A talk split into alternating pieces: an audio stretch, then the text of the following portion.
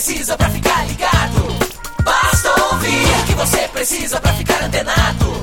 Basta curtir. I like it. Dá um reply, um retweet. Digita um arroba pro sujeito se ligar. Uma hashtag pra um assunto explodir, mas que babado, um viral que vai colar. Compartilhe, monitore tudo que acontece. Siga agora a tendência de tudo que é social. Esse é o canal Social Media Cast. Social Media Cast, o seu podcast sobre as mídias sociais. Aqui você aparece, aqui você acontece. Social Media Cast. Fala macacada! Chegamos à centésima, décima segunda edição do Social Media Cast. É isso aí, 112 episódios. E hoje eu não estou sozinha, estou acompanhada do meu parceiro Samuel Gatti. E vocês me encontram no facebook.com.br Lena Paisan, Sabuca? Fala moçada, estamos aqui animados para a gravação do Social Media Cast número 112. Eu, Samuel Gatti. O arroba tá no meu site, no Twitter e o facebook.com.br. Tá no meu site falando aqui da São Carlos, interior de São Paulo. É isso aí, Helena. Isso aí, se quiser mandar pauta, se quiserem participar do ao vivo, você já sabe, a gente grava sempre segunda por volta das 22 horas, hoje um pouquinho atrasado. E para participar, você pode usar a hashtag eu no SMC. Bora lá? Bora lá.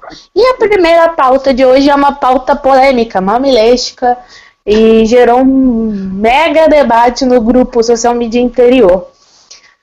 Todo mundo conhece a página da Prefeitura de Curitiba, certo, Samuca?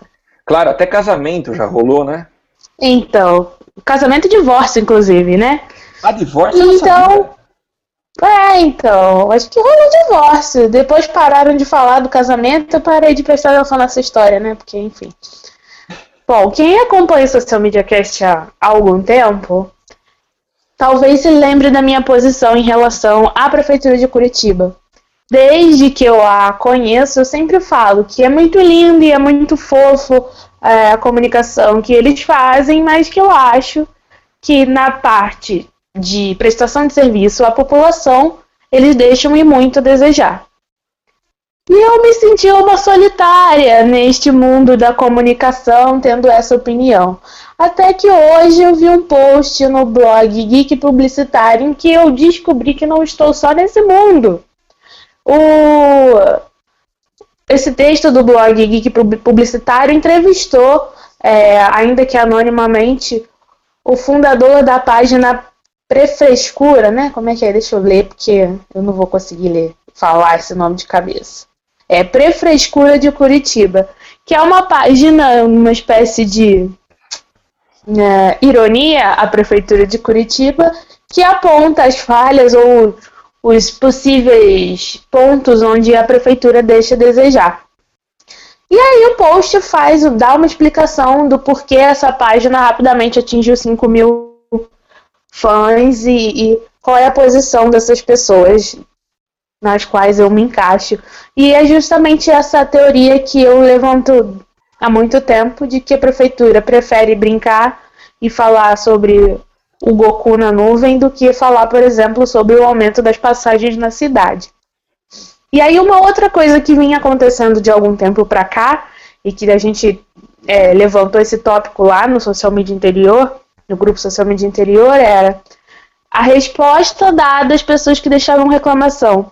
Então, você se acompanhar um post da, da prefeitura e se você vê que as pessoas deixam lá algumas reclamações da cidade, como, sei lá, buraco, é, falta de verba para determinados é, pontos que são de responsabilidade da prefeitura, as pessoas que são fãs caem matando em cima de quem deixou a reclamação, como se a pessoa que deixa uma reclamação na página da prefeitura estivesse errada de deixar uma reclamação na página oficial de um órgão público, ou então a própria prefeitura responde de uma maneira que, do meu ponto de vista, não é muito adequado, como por exemplo, olha, tem um buraco na minha rua. A prefeitura responde, ó, oh, esse ano foram é, recapeados 3 mil quilômetros de vias. Ok, mas a minha rua tem um buraco, né? Não importa quantos mil quilômetros foram recapeados.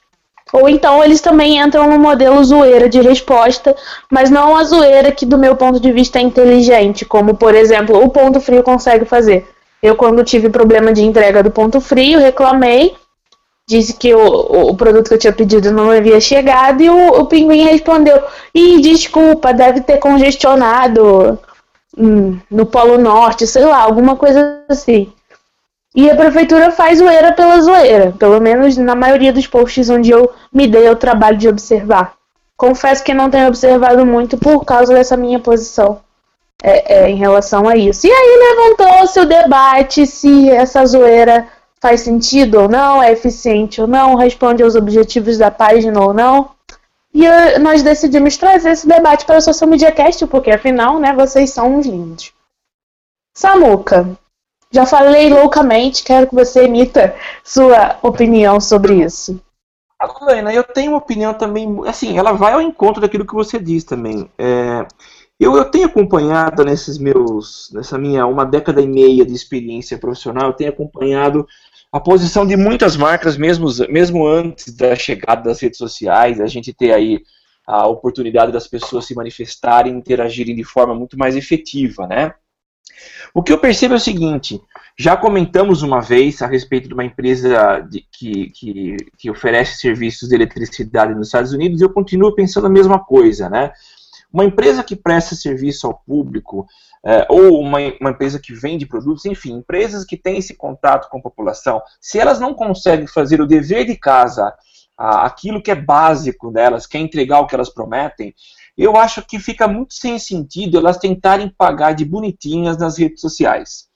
É, eu acho que o Pinguim é um belo exemplo de uma empresa que sabe se relacionar muito bem com as pessoas. Com certeza existem falhas no, no serviço deles, mas eu acho que eles só conseguiriam é, fazer o que eles fazem, e é o que realmente eles fazem, se eles conseguissem contornar os problemas, resolver com é, é, retornar, dar respostas com bom humor. Então eles têm feito um trabalho muito bem feito, tanto que você vê pouca gente reclamando desse jeito engraçado eles interagirem. Mas quando a gente pega uma prefeitura, eu acho que gerenciar uma cidade é algo extremamente complexo. Então, se a gente chegar no estágio de que a prefeitura consegue entregar tudo 100%, saúde, educação, transporte, merenda, enfim, tudo. Eu acho que aí sim ela ganha o direito de ser descolada é, nas redes sociais. O grande problema é esse, né? Ela não faz um serviço direito e aí ela quer pagar de bacaninha nas redes sociais. A própria postagem, o próprio post que a gente viu nesse site, ele, ele, ele chega a citar que a cidade que ele vê no Facebook não é a mesma cidade onde ele vive. Então há uma incoerência, a marca ela acaba passando uma imagem dupla. No Facebook ela é toda perfeitinha, bonitinha, e na vida real ela é a cidade real. Então eu acho esse um grande problema e eu, eu não adotaria essa postura. Então, prefeitura, essa é a minha, a minha, a minha visão. Antes de você pensar em ser descoladão, resolva os problemas internamente. Resolva a cidade e entregue uma cidade legal. É, então, Samuca, nesse ponto eu confesso que eu discordo um pouco de você, porque eu não acho que. Então, se o problema é de logística ou se a cidade tem problemas, ela não pode ter uma comunicação, é, abre aspas, funny.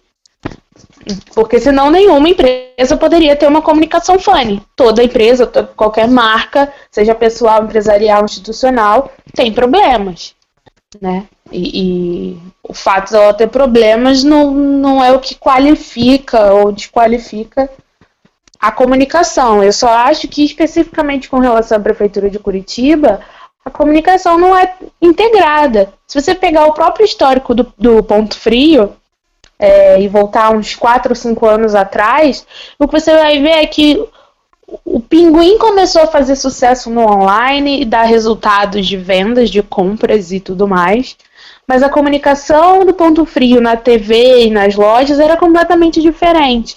Eu lembro dos, das campanhas de TV do Ponto Frio terem aquela clássica de, de varejão, né? Preço, produto, a voz do locutor falando, aquele voz, aquele som de batida e tudo mais. É, e aos poucos o, o, ponto frio foi alterando esse posicionamento. Não sei se por causa dos resultados do Pinguim online ou se por algum outro tipo de, de, de pesquisa que indicou que é, esse reposicionamento daria o um melhor resultado. Mas você vai numa loja do ponto frio hoje, é longe de ter uma comunicação, uma estratégia de venda na loja física parecida com a da loja online. Não tem. Não, é, Entendeu? É, bem diferente. Agora, quando você fala de TV e de online, é tudo muito integrado, né? Talvez porque eles tenham percebido que quem compra é, pela internet não vai à loja física. Eu não vou à loja física comprar nada que eu compraria no ponto frio, provavelmente. É, e talvez então eles percebam que a loja física funciona para minha mãe e eu nunca vou lá, então eles precisam manter a loja física falando com a minha mãe e o online falando comigo. Pode ser, pode ser. Mas quando você fala de uma prefeitura que tem uma responsabilidade com o cidadão, isso não pode funcionar da mesma maneira. Então, se eu tenho uma reclamação e eu preciso fazer essa reclamação online, eu não posso ser melhor tratada que quem vai lá no escritório da prefeitura, para quem vai numa ouvidoria.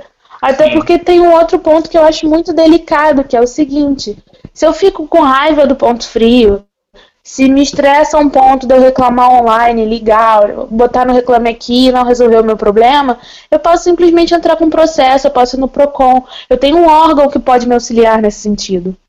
Agora, quando uma prefeitura não presta um serviço que é obrigação dessa prefeitura, tá eu reclamo com a própria prefeitura e a prefeitura zoa com o meu problema, não me responde ou fala uma coisa aleatória, como esse, esse caso do buraco, tem um buraco na minha rua e a prefeitura responde, foram recapeados 3 quilômetros de rua, eu vou reclamar para quem? Vou lá na página do governo do estado? É, não. Sabe? Acho que isso é muito delicado. Porque não tem como uma prefeitura fugir do fato de uma cidade ter problemas. Né? Então... E, e não acho que essa é a justificativa para não ser é, divertido. Eu só acho que eles exageram na mão. Eles querem ser divertidos para sempre e, e, e para uma galera que muitas vezes não é nem gente de lá de, de Curitiba. É, e é o que tem acontecido. Da, dos né? 40... É, então.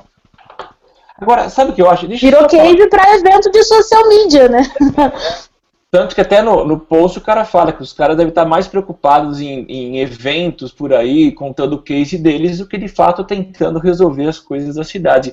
Mas quem está participando bastante aqui é o Trifenol, arroba Trifenol no Twitter. Ele dá aqui alguns, alguns exemplos. Ele fala que tem um artigo do Marcelo Alves que fala sobre os haters e fãs das prefeituras, da, da, da Prefis, né, dessa página, e que é muito bom pedir para ele mandar aí o link para a gente divulgar para vocês. E ele fala outra coisa, que é impossível ter uma cidade em 100%. Aliás, é a partir daí que eu queria fazer meu comentário.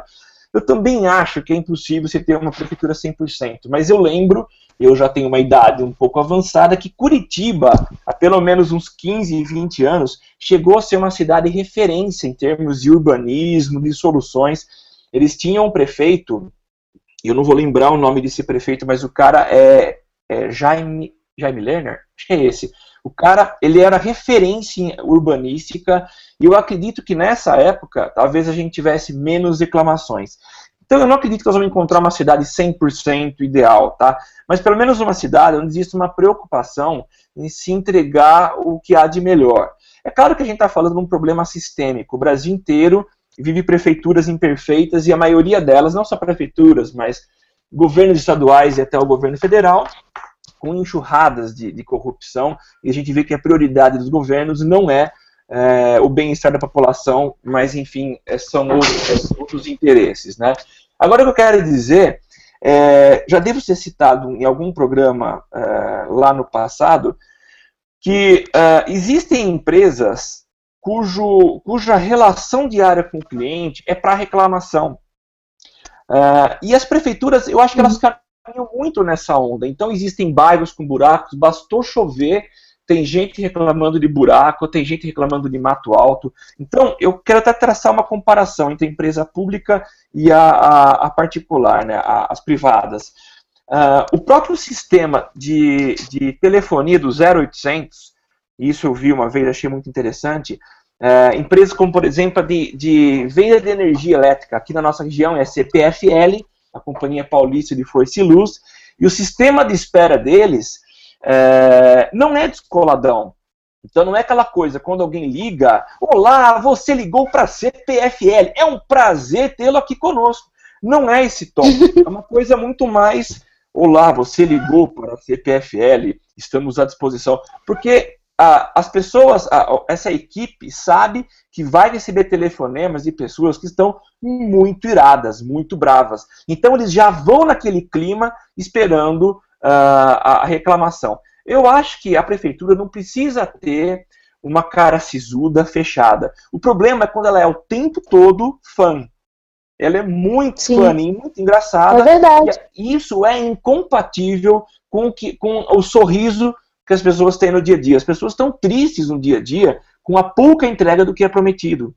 Então, claro. eu não estou dizendo que ela não possa ser engraçada, ela até pode. O problema é quando ela é conhecida como simplesmente engraçada e ela não está lá para prestar um serviço uh, e ser séria na hora de se relacionar com o, o cliente, que, com, é claro, com as pessoas que pagaram seus impostos e esperam, no mínimo, serviços bem entregues, serviços, uh, enfim, uh, coerentes com aquilo que ela Ou nem isso, né? Ou que elas tenham feedback quando elas falam de assuntos sérios. Né? Assim, tudo bem. Eu moro em São Carlos, se a prefeitura de São Carlos fosse super zoeira, beleza, não acho isso um problema.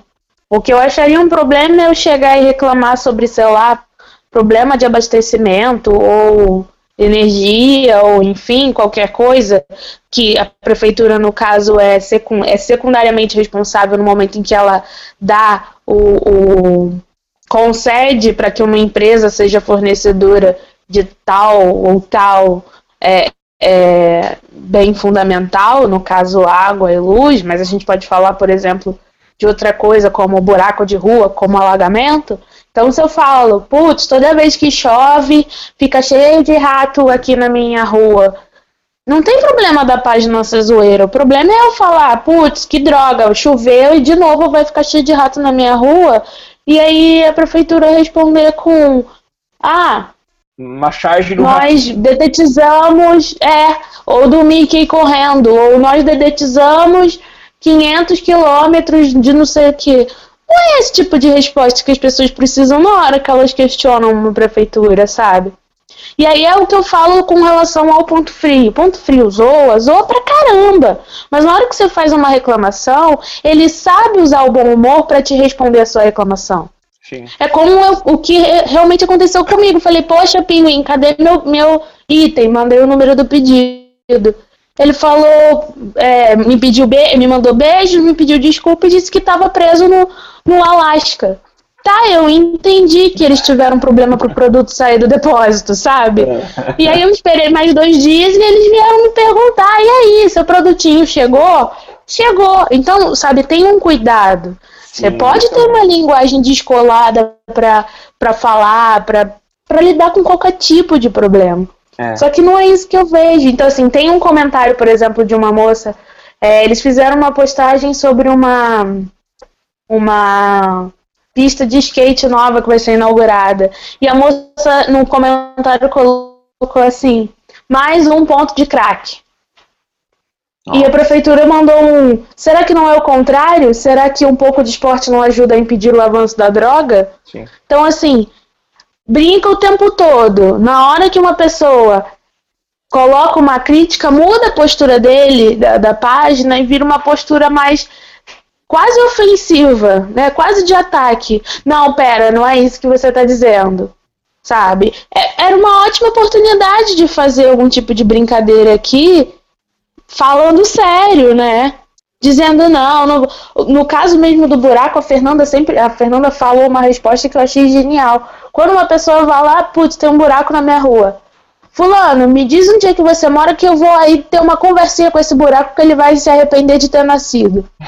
Você pode dar esse tipo de resposta de uma pessoa que está reclamando de um buraco na rua, não pode? E pegar esse negócio e mandar para o setor responsável.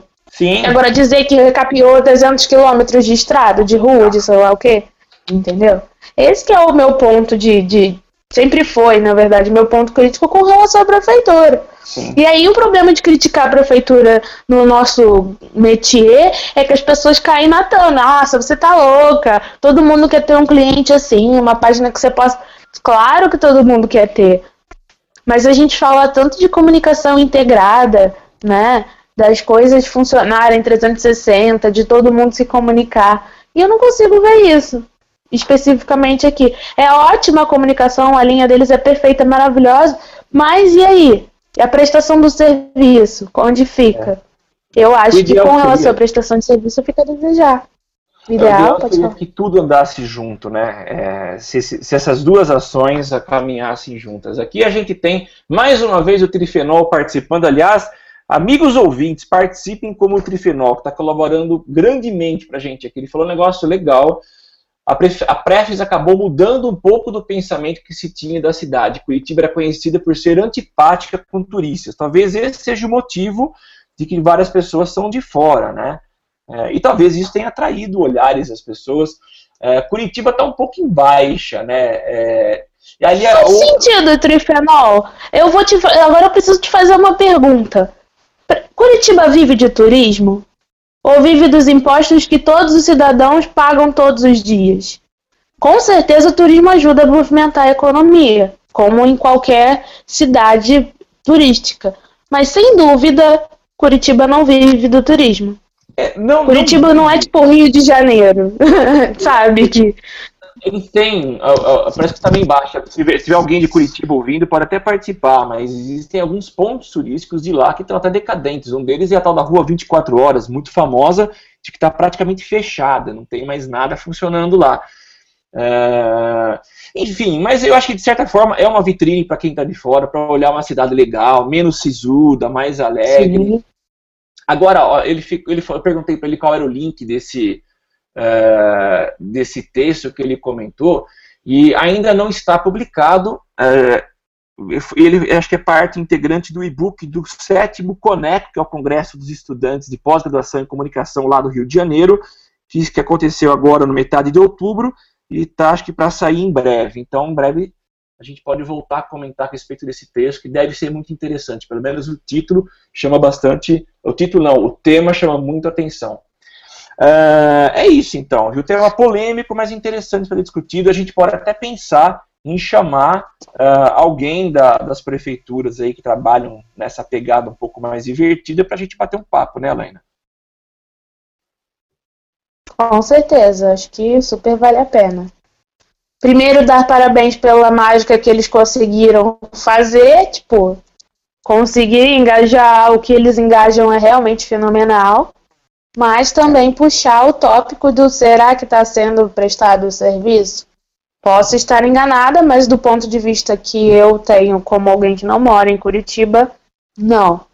E o crescimento bizarro dessa página é, Prefrescura de Curitiba, que atingiu hoje 5 mil fãs, mostra que não estamos sozinhos, que né, é. Há mais gente concordando comigo nesse ponto. Que a zo... O que aparenta dizer que a zoeira sim tem limites.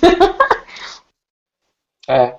Ah, eu lembrei até de uma outra coisa. Eu diria que a Prefeitura de Porto Alegre, que aliás já chamamos para bater um papo com a gente aqui, é, para mim parece que a coisa soa um pouco mais antenada, mais sincronizada entre o que eles fazem na Prefeitura, as práticas da, da Prefeitura e a maneira como eles tocam o Facebook deles. Parece que há uma sincronia maior, tá?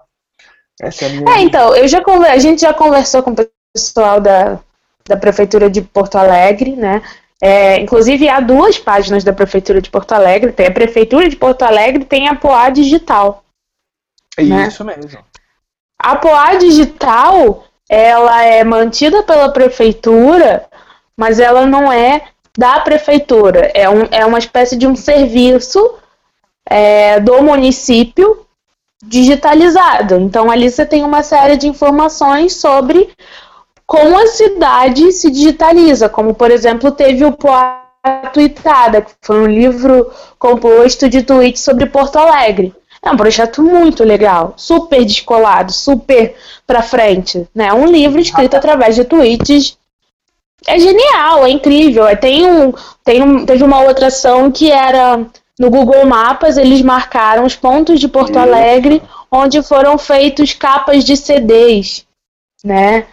Tem o, o, o Datapoa que registra todas as informações de, de gastos públicos, assim, independente da prefeitura que está no poder. Então, e, e uma vez eu conversei com o pessoal da, da, da POA e perguntei, nossa, por que, que vocês não brincam mais, né?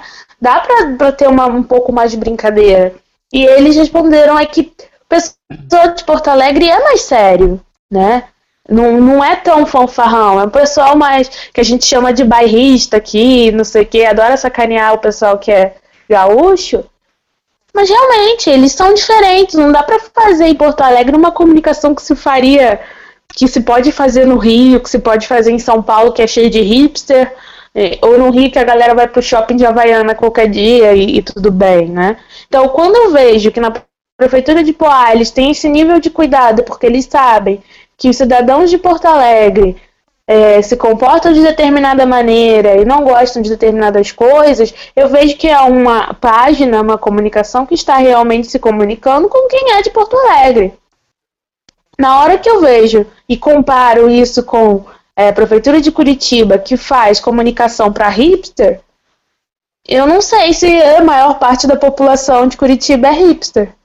Possivelmente não. não. Então aí vira um, um grande ponto de, de pensamento. Olinda também tem um negócio bem legal, né? A Prefeitura de Recife tem, tem uma página bem fã.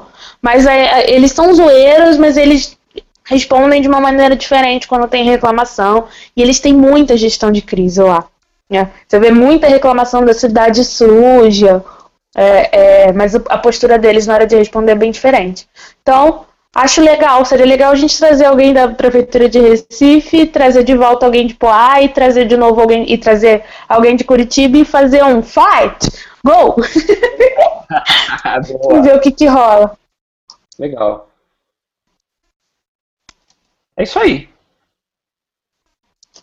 É isso. Então é, é isso. Falamos loucamente sobre a prefeitura de Curitiba. E agora a gente vai para as outras pautas. Mas peraí, antes de ir para as outras pautas, vamos ler os, os, últimos tweets do Trifenol, porque ele está falando loucamente também. É, ele respondeu aqui que a prefeitura. Que ele entendeu meu ponto e que bom, Trifenol. Eu gosto quando as pessoas entendem meu ponto.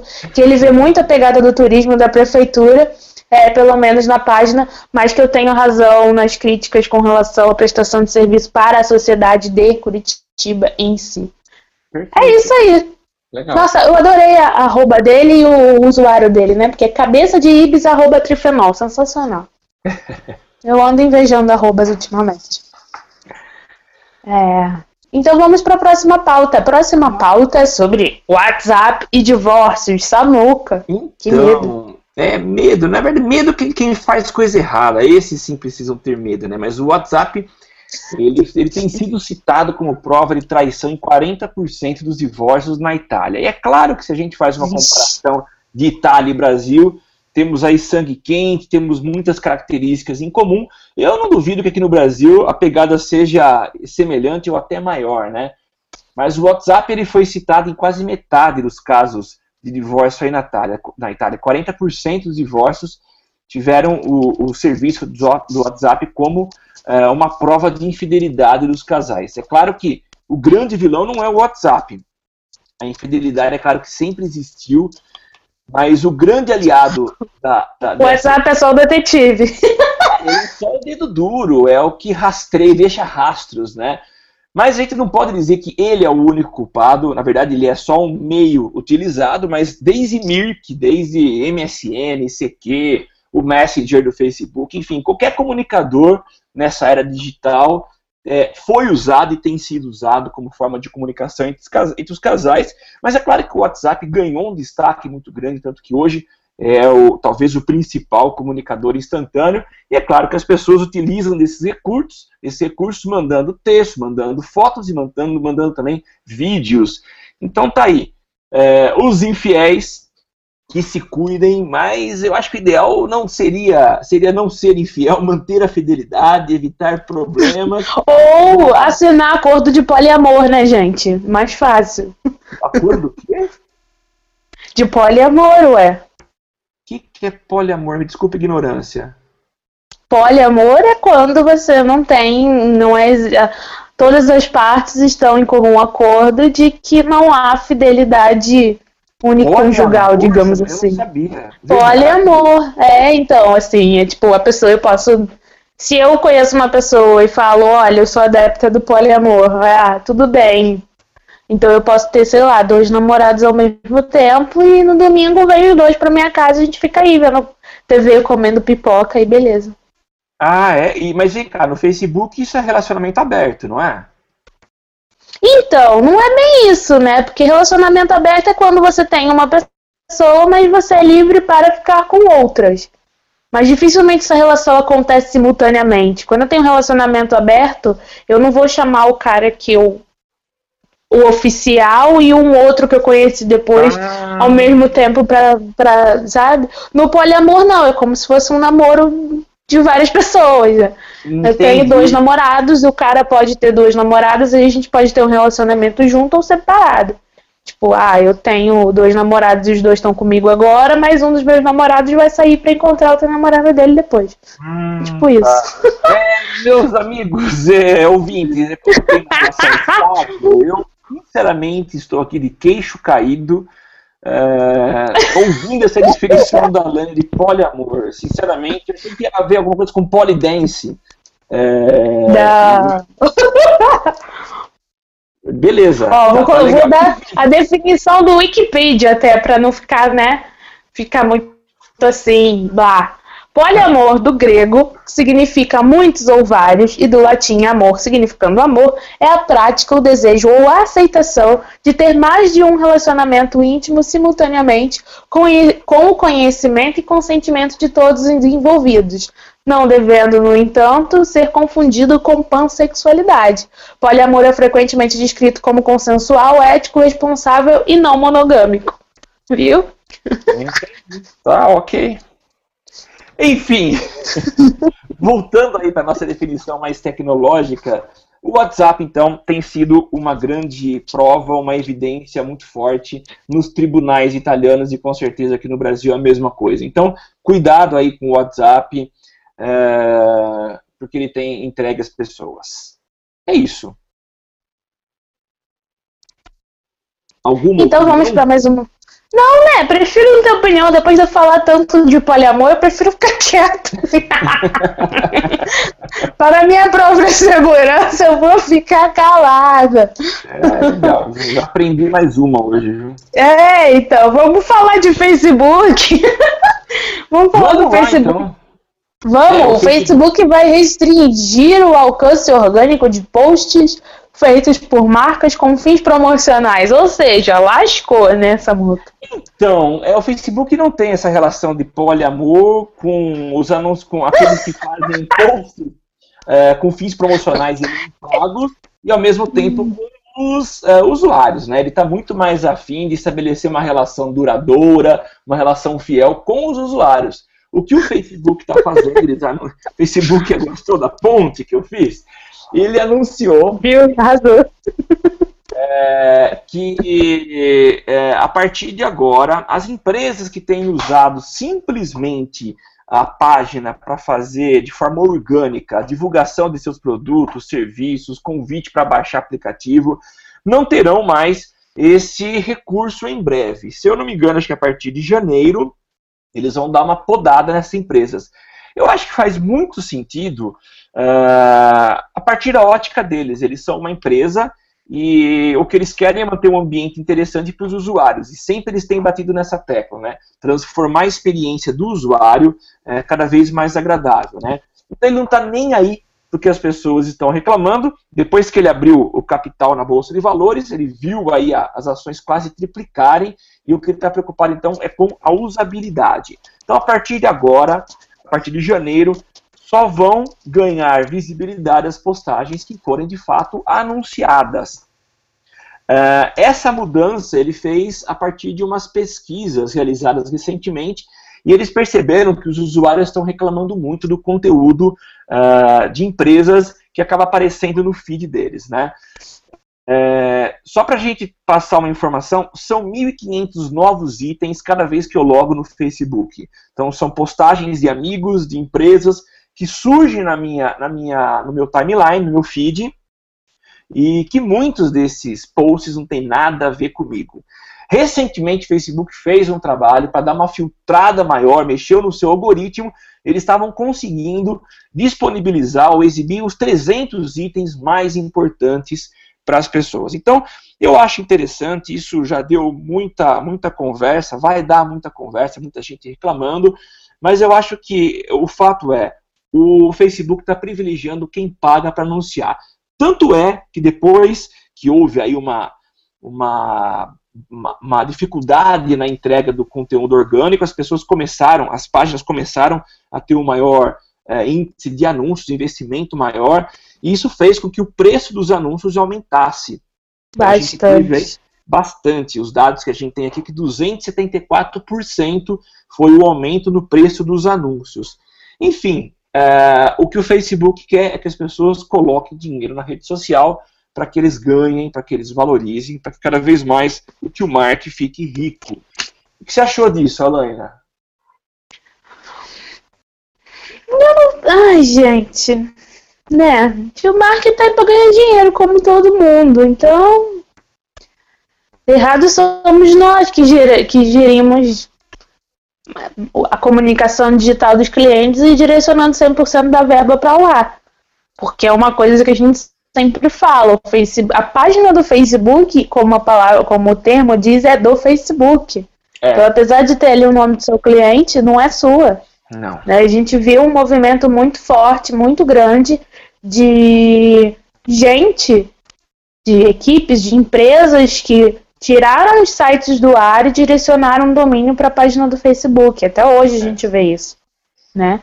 E não, não considere, aí é um ponto de vista muito particular, essa uma estratégia inteligente, porque você está dizendo para o seu cliente que é, aquele domínio ou aquele lugar que teoricamente é a sua casa na internet está em outro lugar, na casa de um fulano qualquer que é. mora lá no exterior e te cobra pela Irlanda. Então, assim, é como se você tivesse uma casa, mas você desse o endereço de um vizinho rico para alguém, basicamente, né? A pessoa chega na sua casa e tem ali uma plaquinha: mudei para a casa do amigo fulano de tal. Então, o Facebook não está errado, gente. O Facebook colocou lá nas letras pequenas que as políticas dele poderiam mudar sem aviso, aviso a qualquer momento. E eles estão fazendo isso. Acho que a única falha, acho que a única coisa que eu acho errada mesmo em relação ao Facebook é eles não avisam isso para você se preparar, né? Não, não tem isso. É... Ah, mas tem de um mês então... e meio, né? É. Não, mas assim, não avisa. Você não recebe uma notificação no seu usuário. Olha, oi, gente, vai mudar tudo. Você fica sabendo por, por mídia, né? Por é. imprensa. Entende? Eu recebo notificação se o meu cartão falhar, mas eu não recebo notificação quando ele mudou o algoritmo. É isso mesmo. É esse o ponto. Então, assim, poderia ter mais cuidado. E aí eu vou ser obrigada a puxar a brasa para a sardinha do Google AdWords. Qualquer mudança que é feita dentro do Google AdWords, aparece lá um aviso em cima. Mudamos nossa política, por favor, leia mais. Aí você vai lá e lê, se você quiser, senão você ignora. Mas assim, o aviso está ali né? Então, é muito diferente o posicionamento e o cuidado que o Google AdWords tem com o anunciante, seja agência ou empresa, do que o Facebook tem. E isso é o que me incomoda um pouco, porque Facebook, nós te sustentamos, você podia cuidar da gente com um pouco mais de carinho, né? Mas é, tudo bem. O que eu acho também é que isso é até um pouco pedagógico, um pouco. É, é, acho legal. É, o que a gente tem visto é que existem muitas empresas que dedicam 100% da, do conteúdo promocional, com, é, venda e trabalha no orgânico. Então o Facebook é uma plataforma para venda. Então acho bem coerente que você invista uma verba, invista uma grana para anunciar alguns posts com objetivo de venda, de aproximação do cliente. Mas eu acho que gente, isso valoriza um pouco os nossos profissionais de comunicação que podem aproveitar o Facebook e as postagens para relacionamento, para você criar conteúdos que gerem uma relação muito mais próxima, que sirva de informação, agregue valor ao, ao, ao, aos seus clientes. Eu acho que ele pode ajudar é, nesse sentido. Né? Então eu vou anunciar pagando e vou usar o, o, outros espaços de postagens no Face colocando informações relevantes, bem construídas. Eu acho que isso pode mudar um pouco a prática de algumas empresas. É, eu acho também. Acho que é, a gente vem dizendo isso há um tempo, é hora de pensar um pouco, né? Distribuir melhor a verba. É, é Entendeu? Não é deixar de usar o Facebook, mas você pode continuar usando o Facebook organicamente e investir mais em, em outra coisa. Enfim, é. existem possibilidades. É. O mundo digital não está fechando as portas, é só a gente aprender. Nunca. É. O rádio ainda vive, gente. Imagina se o Facebook vai morrer. e o Orkut tiveram que matar. É, isso mesmo. Aliás, né? posso fazer um jabá? Você me permite? Por favor. Lógico. Eu estou já há um ano e meio com um programa na rádio, falamos, na Rádio Uniária de Araraquara, falamos sobre tecnologia, falamos sobre é, redes sociais, e é um papo muito legal porque é apresentado por mim por uma outra professora, eu totalmente conectado e ela totalmente desconectada, isso dá um tempero muito legal, e a gente começou agora a publicar na página da Uniara, então é o facebook.com barra Uniara. A gente tem publicado o nosso programa às quartas-feiras, que é o mesmo dia que o programa vai ao ar pela Rádio Uniara FM. Então, quem tiver afim, temos colocado lá é, no nosso Face. Basta acessar e ouvir. Espero que vocês gostem uhum. podem palpitar também. Demorou. E aí, então vamos... a gente vai agora para a próxima. Vamos falar de uma tristeza, de uma coisa triste que eu sofri ao saber, né? Não teremos mais compadre Washington, não teremos mais Maradona nem Sérgio Malandro nas campanhas do Bom Negócio. É. Por quê? Porque o Bom Negócio, bom, bom, bom negócio.com já era. Ele foi, ele está fazendo parte de um acordo de joint venture da, da sul-africana Naspers, que é a dona da OLX. Isso significa ah. que após a finalização do acordo, a marca Bom Negócio vai deixar de existir e vai ficar só a LX. Caramba, é verdade. É, doeu. Depois, doeu. Depois que ele fez um trabalho maravilhoso de posicionamento da marca, Então, mas eu acho que justamente porque fez esse posicionamento maravilhoso que, né, entrou no, no processo ali.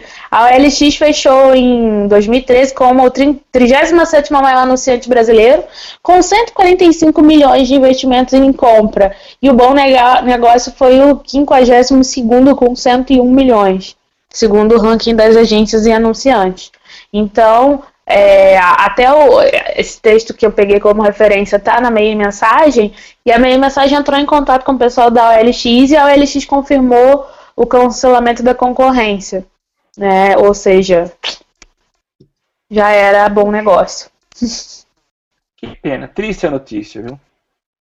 É, então. Triste. É, inclusive eles explicaram como é que vai ser a estrutura no Brasil, né? Que a sob a marca de OLX, a empresa será comandada pelo atual CEO, CEO da Bom Negócio. Isso eu achei bacana. Mataram ah, a Bom tá. Negócio, mas o CEO da Bom Negócio vai assumir a marca no Brasil. É, e eles vão utilizar os aplicativos, toda a estrutura online que já existe do Bom Negócio é, na Bom Negócio, na, na OLX. E o cara que atualmente é o CEO da OLX, que é o Marcos Leite, vai assumir um cargo sênior. Eu não sei exatamente que cargo é esse, nem o que isso significa, mas enfim. Tá. Não teremos mais Tiririca, nem Marcos Frota, nem Sérgio Malandro, nem Maradona, nem Narcisa, ai, nem com Cláudio Washington. Rio Negro e Leandro Ai, gente, que dó, vai. A OLX podia pelo menos pegar os comerciais pra ela, né? ai, ai. Sofri. Só fazer uma observação aqui, ó, ainda no assunto anterior. Assim como você declara amores ao Google e à equipe do Google AdWords, o Trifenol também, atendimento, ele curte pra caramba o atendimento do AdWords e ele coloca, sério, amo ligar para eles. É legal, né? Acho que é sempre um ombro amigo. É, quando eu tô carente, assim, eu ligo pro AdWords. Oi, gente, preciso conversar. é, é. Funciona. A próxima pauta vai para longe, vai para outro lado do oceano, para um lugar frio, longínquo. E o Samuca resolveu que vai falar sobre a Rússia, que pretende criar a própria Wikipedia. Então, é isso mesmo. É mais, mais ou menos, mais, mais ou, menos. Ele pegou aqui uma fonte, achei interessante a fonte, ele faz uma citação que até eu não imaginava isso, que a Rússia tem 11 fusos horários, quer dizer, é um, um, um país gigante, né? Ele pega uma exceção gigante e tem hora para todos os gostos lá.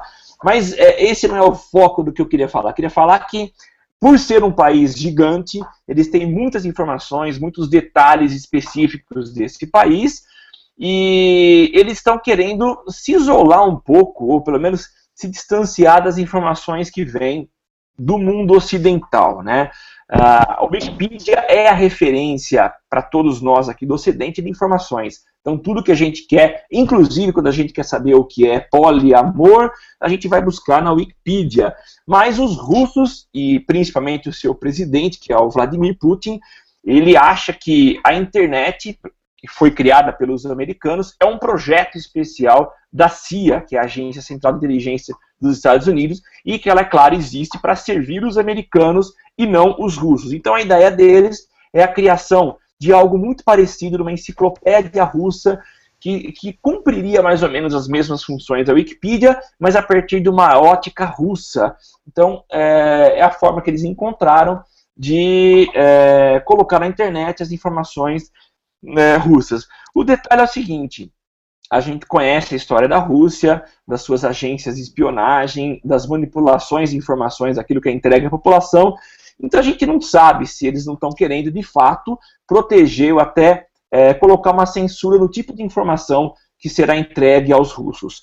Aos moldes da China, que tem lá seus próprios buscadores, seus próprios serviços, tentando limitar ou até censurar as informações que chegam aos chineses que, que você acha? Você acha que vai ser legal? Vai vingar essa, essa ideia do Vladimir Putin?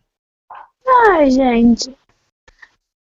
Acho que a Rússia tá tão longe que eu não sei, viu? Hum, sei lá. Não tem muito o que emitir opinião sobre a Wikipedia da Rússia. Até porque já existem variações diversas de Wikipedia, né? Você tem a enciclopédia, você tem as wikis que você. Qualquer um pode criar uma wiki, na verdade, né? Tem alguns, alguns sites, sites de comércio eletrônico, inclusive, que colocam perguntas frequentes em formato de wiki. Então, não, não vejo problema. No Rio, inclusive, tem uma wiki que é pra. Eu não sei agora o nome, mas. Sobre carnaval. Carnaval de rua. Tem uma wiki falando sobre os blocos, sobre os horários, enfim, tudo isso. Então não vejo problema. Eles têm uma série de motivos é, questionáveis ou não para ter a própria wiki, querem ter a própria wiki, qualquer um pode ter a própria wiki, ok. É uma forma de perpetuar a cultura ou o ponto de vista da Rússia. Sim. O que me preocupa é se a wiki deles não vai eliminar a wiki mundial. E aí seria uma espécie de censura, mas. É o problema e o medo, né? Essa restrição é, então. o restante das informações publicadas aí fora. É, é isso. isso aí é confuso. Mas fora isso, de boas. Todo, cada um que tenha o wiki que quiser, né? Tá certo. então, agora saindo da wiki, é, a gente vai falar do LinkedIn, do Facebook. É! Essa pelo menos a ideia, né? É, a gente pegou essa informação, achamos interessante, ela foi publicada no Financial Times, que é um jornal respeitado. Finesse. E foi nesse domingo, dizendo que o Facebook pode lançar a sua versão profissional, que aliás é bem distante do que a gente vê no Facebook que a gente usa hoje, que é aquela coisa para as pessoas, para o usuário comum poder acessar, brincar, publicar sua foto de de gatinho, o novo relacionamento que fez no final de semana, fazer biquinho no espelho. Mas a ideia deles agora é criar uma, uma rede social e o foco é exatamente o mesmo do LinkedIn, no público profissional, perfil profissional. Então, essa é a ideia deles. O nome desse Facebook, conforme foi anunciado, é o Facebook at Work. Então, é uma versão mais séria do Facebook voltada para esse público, para relações entre profissionais, e ainda não tem nada certo, isso é apenas uma, uma, uma matéria no jornal que provavelmente eles têm fontes, né? Então pode ser que esteja a caminho essa novidade do Facebook. Eu acho que know-how para criação e condução de redes sociais eles têm, e eu acho que é uma boa. Eu, o que eu acho legal aí, talvez seja uma vantagem em relação ao, ao LinkedIn, é já a base que eles têm montada, né? 1,35 bilhões de pessoas ao redor do mundo, então acho que seria muito mais fácil eles, com uma, uma, uma instalar de dedos, já agregar o povo que está afim de, de construir essa rede social profissional. A questão é, será que a, a detalhes de privacidade, de troca de mensagens, será que eles vão garantir isso aos adeptos dessa nova rede social? Acho que essa é a grande uhum. questão, uhum. que aliás tem espantado muitas pessoas do Facebook há um bom tempo. É, eu acho que tem mais uma coisa, né? Sei lá quantos amigos eu tenho no Facebook. É, hoje o Facebook ele já tem aquele formato de listas automáticas, né? Então, quando eu coloco que trabalho em um lugar, ele já junta várias pessoas que trabalham no mesmo lugar e cria uma lista. Quando eu me mudei para São Carlos, todas as pessoas que eu adicionei que moram em São Carlos, ele criou uma lista automática. Então eu tenho uma lista automática São Carlos, uma lista automática TM2DD, uma lista automática Rio de Janeiro, é, uma de cada colégio onde eu estudei, faculdade, enfim. Né? Ele meio que já separa isso. Mas eu acho que o problema seria em dividir grupos que, que são simultâneos. Então, por exemplo, você e o Temo são grupos de trabalho, mas também são amigos pessoais. Então, teoricamente, vocês poderiam ter acesso às minhas duas timelines. Sim. Não sei, né? Então, isso aí eu não sei se eles vão conseguir lidar muito bem. Pegar a grande lista de amigos que a maioria dos usuários do Facebook já tem hoje e conseguir dividir mecanicamente ou automaticamente essas duas playlists, essas duas timelines. Sim. E, de, e ainda que consiga, tem esse segundo ponto que é a questão do, do das informações. Eu não confio em passar com informação confidencial no Facebook. Inclusive, eu acho que o Facebook ouve o que se fala, né? Já cansou de acontecer de eu falar alguma coisa, olhar para a tela e aparecer um anúncio sobre o que eu falei.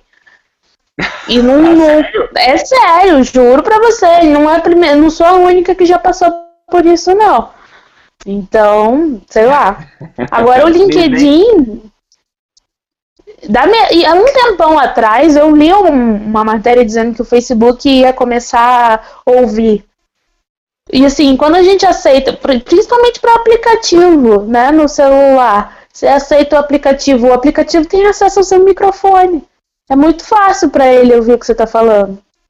Ouvir, é. e hoje a gente tem muitos aplicativos, isso está bem avançado, de reconhecimento de voz, né? Ele reconhece voz e transforma isso em texto facinho de você jogar num sistema que vai minerando os dados e faz, eles fazem o que querem com isso. Interessante.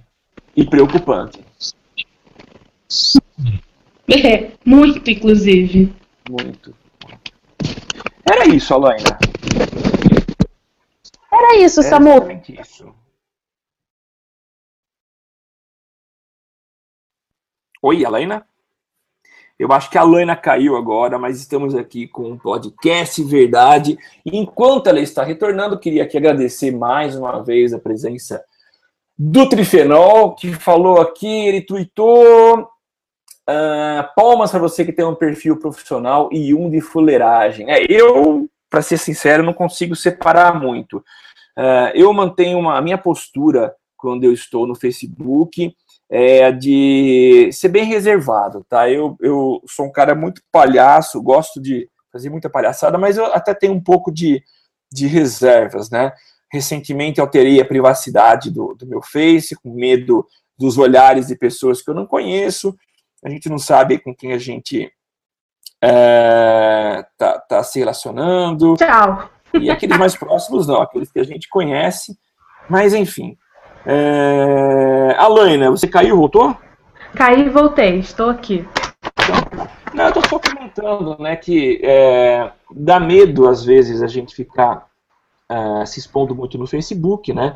Eu recentemente alterei a minha privacidade, deixei um pouco mais restrito e tem me reservado bastante. Então vamos ver como é que vai ser essa ideia do Facebook, vamos ver como vai ser a integração das, das duas redes sociais. Pretendo manter a minha mesma postura, a mesma prática na, na no meu Facebook é, que eu uso no dia a dia e vamos ver como vai ser a questão profissional. É. Espero que seja legal.